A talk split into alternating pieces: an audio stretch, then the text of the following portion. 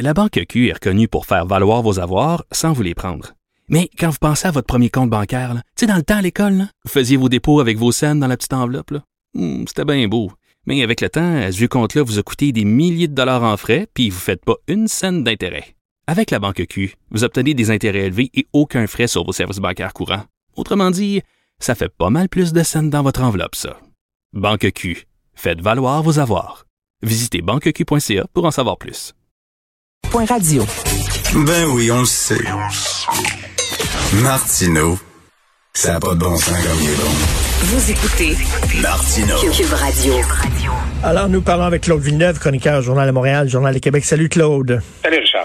Écoute, il y a comme une, une compétition qui souffre le plus de la pandémie. Euh, Il y a les propriétaires de gym qui sont en maudit parce qu'ils peuvent pas ouvrir. Les propriétaires de cinéma sont en maudit, ils peuvent pas vendre de popcorn. Euh, Les jeunes sont écœurés de l'enseignement euh, euh, à distance. Euh, Il y a les snowbirds qui chialent. C'est à qui chiale le plus? Oui, c'est ça. Puis c'est à qui qui a le plus de misère? Euh, nous autres, on l'expérimente comme chroniqueur, on parle de plein de situations, puis on reçoit des témoignages déjà. Puis là, tu tu, vas parler, mettons, des professeurs, que ça fait euh, des enseignants, ça fait 11 mois qu'il faut qu'ils se revirent de bord, enseignement à distance, vacances, pas vacances, euh, les, les élèves, vous allez avoir des masses fournies, tout ça. Puis là, quand tu parles de leur situation, ouais, ben les broyeurs d'enseignants, ils peuvent être bien chanceux de pas travailler dans les hôpitaux. Que c'est ça, parce que les autres, ils en arrachent le bon des hôpitaux, ça, c'est vrai, les inalos, les infirmières, les médecins, tout ça.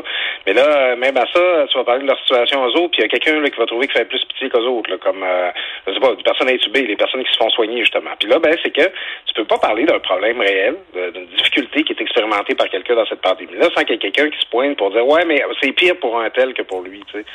Oui, mais tu sais, il y en- a, là, tu sais, quand, tu sais, je comprends pour les jeunes, c'est pas évident, là, mais tu sais, de dire, bon, oui, de l'enseignement à distance, c'est pas l'idéal, mais tu sais, c'est pas une torture non plus, là. Ouais, ben en fait, moi, les jeunes, je m'inquiète beaucoup plus pour eux, euh, pour tout ce qui est l'aspect socialisation. Tu sais, euh, les, euh, je me rappelle quand j'étais ado, je me rappelle quand j'étais jeune adulte au cégep, tout ça, là, tu sais, j'imagine, là, tu sais, pour eux, là, être privés, là, de la possibilité de socialiser, de se faire des chums pis des blondes, de pratiquer leur sport, leur sport d'équipe, tu sais, c'est des, quand t'es jeune, t'as l'impression que c'est, euh, moi, je tu sais, quand j'étais adolescent, là, juste manquer une soirée du 31 décembre, j'avais l'impression d'être privé de quelque chose de terrible, tu sais. Puis c'est ça, ben pour eux autres, c'est des années que... Tu sais, en fait, moi, je m'in- je m'inquiète des deux extrémités, les, les, euh, les, les adolescents, les jeunes, puis les personnes âgées, là, ceux qui ont 70 ans, 75 ans, 80 qui se disent qu'il leur reste pas beaucoup d'années pour passer avec les leurs. Euh, c'est un gros sacrifice qu'on leur demande, tu sais. Puis, euh, dans l'absolu, moi, je veux dire, quand les gens parlent de, de, de- de- des, sacrifices qu'ils font, des difficultés qu'ils ont, ben, j'ai envie de les entendre, j'ai envie de les écouter, j'ai envie de me demander qu'est-ce qu'on peut faire pour euh, que ce soit plus simple pour eux, qu'est-ce qu'ils ils peuvent faire eux-mêmes pour améliorer leur situation. Mais là, chez moi, avec la, la, la compétition, la hiérarchie des souffrances qui fait le plus pitié là-dedans, là, on est tous là-dedans ensemble, on, a toute la misère avec ce qui se passe. Ouais, mais il y a toujours, c'est vrai qu'il y a toujours pire que nous, là. Tu sais, là, je pense euh, aujourd'hui, là, à la, à la souffrance, à la colère que doivent ressentir Violette Chauveau puis Normand Chouinard, là, que leur fille de 28 ans, là, qui est, qui est décédée parce que, à cause du délestage. Tu tu te dis, ouais, ça se peut pas, là. Oui, c'est ça. C'est puis euh, écoute, euh, ça, ça prend un, un- un visage public là, justement parce que c'est des comédiens qu'on connaît, une, une- Mm. elle-même là qui, qui, qui, qui joue au théâtre, tout ça. tu sais. Puis là, ben, c'est des gens qui ont à leur disposition des moyens pour faire connaître cette situation-là. Mais dites-vous que cette histoire-là est, est arrivée à plein d'autres personnes là, euh, depuis le début de la pandémie. Là. Puis c'est pas juste des décès. Là. Moi, j'ai parlé avant les fêtes à un chirurgien orthopédique, euh, une dame qui a eu un accident d'auto, qui s'est cassé le cou. Aurait, il aurait fallu qu'elle soit opérée très rapidement pour euh, pas rester paralysée, puis elle n'a pas pu l'être. Que il va y avoir des gens dans une société qui vont traîner durant toute leur vie des, handicaps, des, des, des, des invalidités, parce qu'ils vont pas avoir pu être traités là, dans, le, dans, dans les délais là, que, que leur condition aurait requises. Ça, c'est absolument terrible. Puis j'imagine vivre ça moi-même ou que ce soit de mes proches, j'aurais une colère immense. Là, Ben, écoute, pas- oui. Tout à fait. Écoute, j'ai écrit, euh, j'ai écrit, bon, sur Facebook, c'est peut-être maladroit, mais tu sais, je, voulais, je voulais lancer un message là. euh, je, suis peut-être allé fort, mais tu sais, j'ai dit peut-être que le lit, euh, tu sais, le, fameux délestage, peut-être que c'est un covidio qui, qui a agi de façon irresponsable, qui a attrapé la, la COVID, puis à cause de lui, elle, ben, pas pu se faire opérer, mais tu sais, bon, c'est peut-être gros. Il y a des gens qui ont dit, ouais, ouais, les covidios ont le dos large, là.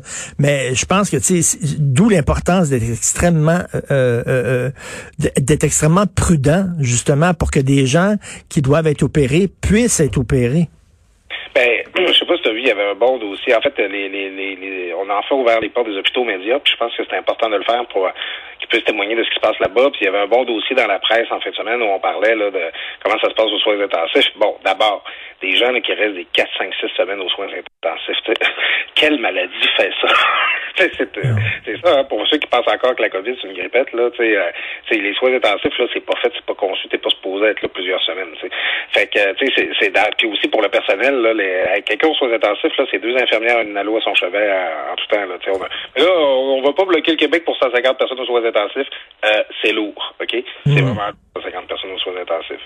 Puis là, ben, euh, tu, dans le reportage, il parle d'une infirmière qui a désintubé une personne qui était encore convaincue qu'elle n'avait pas eu la COVID, qui croit pas à ça. Qui croit pas à ça? qui pensent que ça n'existe pas, tu sais. là, à un moment donné, c'est que, quand tu parles du Covidio, là, c'est Covidio intense en question, là, quand tu es sur le lit d'hôpital puis qu'ils te sortent tout de la bouche puis tu penses encore que tu as eu, euh, t'as fait une allergie, là, tu sais, à un moment donné, ça doit, en fait, moi, là, s'il y, a une vraie hiérarchie des souffrances à faire, c'est sûr que pour les gens qui travaillent dans les hôpitaux, là, ils doivent, faut qu'ils se parlent, faut qu'ils soient patients, puis, tu sais, une infirmière qui a eu quelqu'un deux jours, moi, mon père a déjà été aux soins intensifs, il était là 24 heures. L'infirmière qui l'a soigné doit pas se souvenir de lui. Mais quand tu as veillé quelqu'un pendant cinq semaines, là, puis qui finit par mourir, ça doit moral à maudit. Est-ce que tu trouves que les snowbirds se, se plaignent euh, la bouche pleine? Ça, c'est peut-être la gang dont personne n'a d'empathie. on a parlé de, de, de Covidio, on a parlé de touristes à terre. Bon, moi, je j'aime pas ça antagoniser des gens comme ça. Euh, tu sais, c'est bon. Il y, a une dame dans le journal ce matin, elle dit Moi, elle dit, je vais pas dans des resorts faire le party. Là, elle dit, je vis en Floride six mois par année, c'est ça ma vie. Je suis vacciné, j'ai fait mes affaires, puis là, ben, il va falloir aller à l'hôtel. Fait qu'elle s'est dépêchée de revenir sinon. Puis bon, c'est tu sais, quand dans la vie, tu es capable d'aller passer six mois par année en Floride, on, on, on sous-entend que tu es un peu privilégié puis que tu devrais pas te plaindre. Mais tu sais, c'est vrai que euh, bon, je me suis gâché mes vacances au soleil par rapport à l'infirmière qui a pas eu de vacances depuis 11 mois. Euh, ben, tu sais, on peut-être que c'est normal là, que les gens aient un petit peu moins d'empathie. Ben oui, tu garde-toi une petite gêne. Et écoute, là, il y a aussi là, le gouvernement, si tu donnes un privilège à un, ben les autres vont chialer. Par exemple, moi, je suis convaincu que c'est pour ça qu'on a interdit la vente de popcorn dans les cinémas. Parce que si euh, tu permets aux gens de manger dans les cinémas, ben là, tu vas avoir l'association des restaurateurs en disant, ben là, les autres ont le droit de manger, pourquoi nous autres, on n'a pas le droit de servir de la bouffe? Oui, puis euh, il faut quand même le préciser. Moi, j'ai adoré Pierre Fitzgibbon la semaine passée. Moi, j'ai fait beaucoup de chroniques pour critiquer Pierre Fitzgibbon, mais j'aime beaucoup le franc-parler de ce monsieur-là. il se faisait interroger la semaine dernière sur euh, euh, tu sais, Vincent Goudzo qui est pas content parce qu'il ne pourra pas vendre de popcorn dans son cinéma. Puis là, Fitzgibbon qui dit peut-être qu'il vend son popcorn trop cher. puis il dit il n'y aura pas de subvention popcorn, ça, ça, ça n'arrivera pas, ce serait ridicule.